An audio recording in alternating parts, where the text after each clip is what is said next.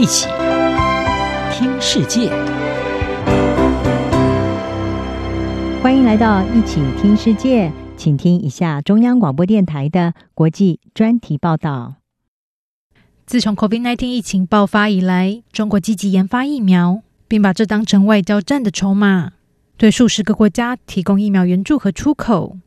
意图利用深陷疫情之苦的国家对疫苗的迫切需求，来增加中国的国际影响力。然而，尽管中国看来在早期的疫苗外交上跑在前面，不过有越来越多的迹象显示，中国的疫苗优势逐渐消失。分析家建议，欧美国家应该把握时机，对需要疫苗的国家提供援助，降低全球疫苗分配落差，以避免让中国有机可乘。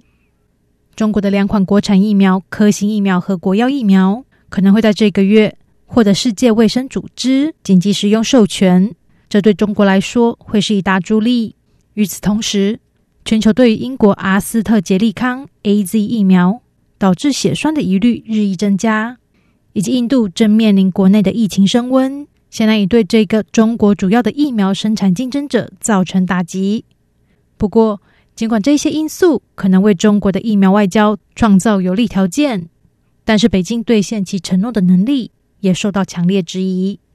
美国智库外交关系协会全球卫生研究员齐兰和美国西东大学外交学院教授王延忠，十八日在《日经亚洲评论》共同撰文分析，国际对于中国疫苗产能、配送速度和最重要的防护效能上都有很大的疑虑。这对中国想要继续透过疫苗外交来扩展影响力是关键的致命伤。中国正在国内加速开展疫苗接种，计划要在六月前为四成的人口试打疫苗，相当于五点六亿人。要如期达成这一个目标，中国必须生产大约十一点二亿剂疫苗，同时每天至少要为一千一百五十万人施打。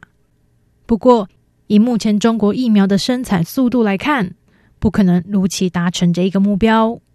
科兴公司和国药集团。目前的每日疫苗生产量大约只有五百万剂，在中国企图对多个国家进行疫苗援助之际，已经至少有五个国内省份通报疫苗短缺。日经指出，中国的疫苗产能预计在未来的两到三个月都没有办法跟上需求，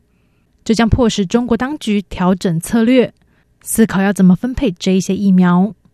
此外，中国承诺向多国提供疫苗。却出现配送延迟问题。从土耳其到巴西，中国疫苗配送延迟和短缺，大大打击了这些国家的疫苗接种计划，也让国内出现质疑声浪，认为中国为了达成外交目标而夸大承诺。中国先前在许多国家没有办法取得西方疫苗的时候，快速提供它的国产疫苗，也因此得以收获许多外交软实力的成果。不过，在中国没有办法兑现援助承诺之际，各国要取得效力远远更好的欧美疫苗，未来预期将更加容易，也使得采用中国疫苗的吸引力大为降低。现在，美国国内的疫苗接种计划趋于成熟，已达成为半数成人施打至少一剂疫苗的里程碑，而且疫苗数量足够在未来为所有成人接种疫苗之后还有剩余。美国已经计划。要在未来几个月升高海外疫苗援助，包括将手边数百万剂的 AZ 疫苗捐赠给需要的国家。对还没有推行中国疫苗的国家来说，疫苗选择增加将可能让他们放弃购买大量的中国疫苗，甚至完全放弃这个选项。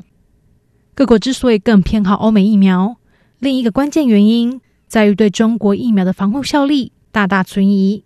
中国先前公布。国药疫苗的效力达百分之七十九，不过在秘鲁的中期研究显示，效力只有百分之三十三。巴西近期的研究也显示，科兴疫苗的保护效力只有约百分之五十点七。